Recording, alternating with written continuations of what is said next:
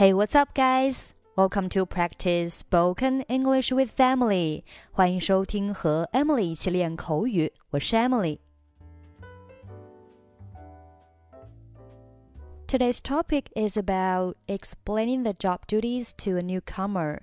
向一个新入职的员工解释他的工作职责。Now let's listen to today's dialogue for the first time. This is the first day of Steven's work. Mr. Kang is explaining the job to him. Did you call me, sir? Yeah. If you're available now, let me describe your work duties, okay? What am I expected to do? As a newcomer, you're going to be responsible for some basic tasks first, including certain routine duties, like answering the telephone and typing. Later, you will be assigned to the sales department. I see. It must be a challenging job, but I would like to do it. And what about now? For this is your first day in our company. You can begin with our special products. Before you do your job, it's necessary for you to be familiar with our own products. Sort these as papers and file them correctly. Okay, I'll get to work on it at once. Okay, let's take a look at the dialogue. This is the first day of Steven's work. 今天是 Steven 工作的第一天。The first day， 第一天。注意，first 前面要加上定冠词 the。The first day, the second day, the third day. This is the first day of Steven's work. 今天是 Steven 第一天工作。Mr. Kang is explaining the job to him. 康先生正在向 Steven 做职前工作说明。Explain 表示解释、说明。Explain something to somebody，向某人解释什么。Did you call me, sir？先生，是您叫我吗？这里 call 表示打给某人，call somebody，call me 就是打给我。Did you call me, sir？先生，是你打给我吗？Yeah. If you're available now, let me describe your work duties, okay? 是的，如果你现在有空，就让我给你介绍一下你的工作内容，可以吗？Available 表示有空的、有时间的，相当于 free. If you are available now, if you are free now，或者你可以说 if you have time now. Let me describe your work duties. 这里用到的是 let somebody do，让某人做某事。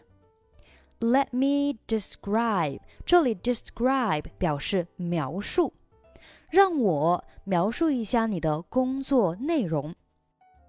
Duty 名词表示责任、义务、本分。work duty 就是你的工作责任、工作义务，也就是你工作的内容。Let me describe your work duties. 让我给你描述一下啊，或者你可以翻译为让我给你介绍一下你的工作内容。下面，What am I expected to do？我要做些什么工作呢？这里的 be expected to do something 表示被期待做某事，也就是说，你们啊希望我做什么？What am I expected to do？As a newcomer you're going to be responsible for some basic tasks first. 身为一个新员工，你必须要先负责一些基本的工作。Newcomer，新来的人。Newcomer。 As a newcomer，作为一个新来的人。You're going to be responsible for some basic tasks first. 这里 be responsible for 表示对什么什么负有责任、承担义务。比如说，You will be responsible for anything wrong。如果出现了任何问题，你将负责处理。 She is responsible for sales promotion。她负责推销工作。那这句话当中呢，他说啊，be responsible for some basic tasks，对一些基本的任务啊负责。basic 基本的、基础的，task 任务。后面 including certain routine duties like answering the telephone and typing， 比如说呢啊，包括一些每天的例行公事，比如说接电话、打字之类的。这里 include 表示包括啊，包括 certain routine duties，包括一些啊每天的例行公事。这里 routine routine 名词表示常规惯例，就是我们每天要做的事情，叫 routine。比如说 daily routine 就是日常的一些安排。日常生活，也就是你每天都会在同一时间重复的这样的一个生活习惯或者是活动，叫做 daily routine。那 work routine 就是工作惯例，也就是你每天都会重复的工作。在对话当中呢，它是 routine duties 啊，就是日常的一些职责。指在工作或者生活中经常要完成的任务或者责任。好，我们看下面一个例句：My daily routine starts at six thirty a.m. 我的日常生活从早上六点半开始。I take shower after getting up and then brush my teeth. 我起床后先洗澡，然后刷牙。I make some breakfast at 7:30 a.m. 我在早上七点半做早饭。And then leave for work at 8 a.m. 然后八点去上班。像这样在啊、呃、同一时间每天都会重复的事情，就叫做 routine。如果是生活上的，叫 daily routine；如果是工作上的，叫 work routine。 而 routine duties，它是指工作或者生活当中经常要完成的任务或责任。好，那我们看一下这个人他每天的工作职责有哪些呢？Answering the telephone and typing，接电话和打字。Later, you will be assigned to the sales department. 一段时间之后，你会被分配到销售部去。这里有一个短语叫做 be assigned to，表示被分配到、被安排到什么什么。assign 动词表示分配、安排。如果是 somebody be assigned to，就是某人被安排到啊，某人呢被分派到什么地方去。好，我们看几个例句。Mr. Smith is assigned to take charge of the department. 史密斯先生受命负责这个部门。好，我们看几个例句。Mr. Smith is assigned to take charge of the department. 史密斯先生受命负责这个部门。这里的 be assigned to 就是 被分配到什么？在这里他说呢，Mr. Smith is assigned to take charge of the department. Take charge of 表示掌管、负责。史密斯先生呢被分配啊，然后呢去掌管这个部门，to take charge of the department. 下面，the rooms were assigned to the workers.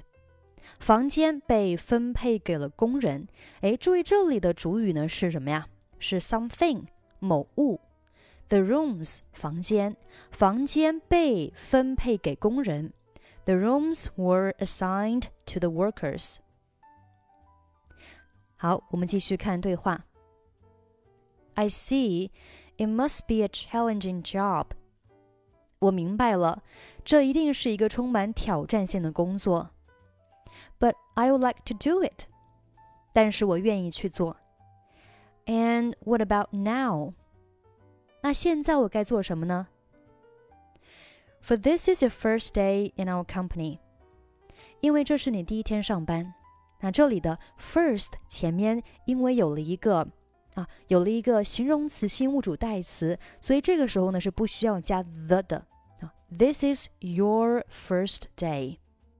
比如说 他的第一套房子，his first house。他的第二辆车，his second car。像这样，叙述词前面有一个形容词性物主代词，这个时候叙述词前面是不需要加 the 的。形容词性物主代词有啊，比如说你的 your，他的 his 或者是 her，他们的 their，我们的 our。如果序数词前面它有名词性物主代词。这个时候呢，也是不需要加 the 的。比如说，约翰的第一辆车，John's first car。那这里呢，它是不需要加 the。再比如说，Stephen 的第一份工作，Stephen's first job。好，我们继续看对话。这里是 This is your first day in our company。这是你来我们公司的第一天，You can begin with our special products。你可以先从我们特殊的呃特色的一些产品开始。Begin with 从什么什么开始，special products 特色产品。 Before you do a job，在你开始工作之前，It's necessary for you to be familiar with our own products。有必要先熟悉一下我们的产品。这里，it's necessary for somebody to do something 表示对于某人做某事是很有必要的。It's necessary for somebody to do something。那做什么呢？ 后面说，be familiar with our own products，就是熟悉我们自己的产品。Be familiar with 表示熟悉什么，啊，了解什么，通晓什么。比如说，He's familiar with the local laws。他对当地法律很熟悉。Are you familiar with this kind of business？ 你熟悉这类业务吗？好，我们继续往下看。Sort these papers and file them correctly. 把这些文件分类，并且将它们正确归档。这句话当中呢，有两个动词，分别是 sort 以及 file。sort 做名词可以表示种类，做动词呢就是把什么什么分类。比如说，I need to sort these books by author。我需要根据作者将这些书分类。再比如说，Can you sort these papers into piles according to their importance？你能根据重要性将这些文件分类成堆吗？Sort these papers，整理这些文件。 Sort these books，整理这些书籍。下面一个动词叫做 file，file 做名词表示文件，做动词表示把文件归档啊，就是把一个个文件呢放在它需要的这个袋子里面。比如说，My manager asked me to file the application forms。我的经理让我把申请表归档。Could you file the report for me？你能帮我把报告归档吗？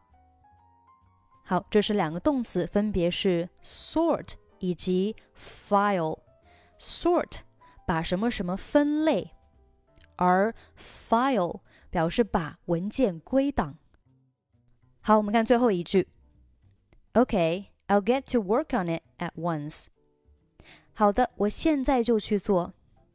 Get to do something 表示开始做某事，后面 work on 表示努力做，或者是致力于从事什么事情。Work on something。比如说，She's been working on her novel for years and hopes to have it published soon. 她已经写了几年的小说，希望能尽快出版。这里 work on her novel 就是致力于从事她的小说，也就是写小说的意思。再比如说，The company is working on new product。这家公司在致力于研发新产品。Our team is working on a new marketing strategy to increase sales. 我们团队在实行一项新的营销战略来提高销量。这里 marketing strategy 表示营销战略、营销策略。marketing strategy，我们团队呢正在啊正在实施或者正在致力于一项新的营销战略，目的是什么呢？To increase sales. Increase 提高，sales 销量，目的是为了提高销量。好啦，这就是我们今天所有内容。欢迎大家关注我们的微信公众号“英语主播 Emily”，参与每周定期英语直播分享。最后，我们再来听一下今天的 dialogue。This is the first day of Steven's work. Mr. Kang is explaining the job to him. Did you call me, sir? Yeah. If you're available now, let me describe your work duties, okay? What am I expected to do?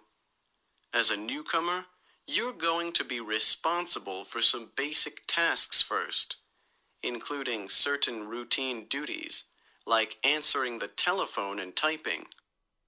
Later, you will be assigned to the sales department. I see. It must be a challenging job but I would like to do it. And what about now? For this is your first day in our company. You can begin with our special products.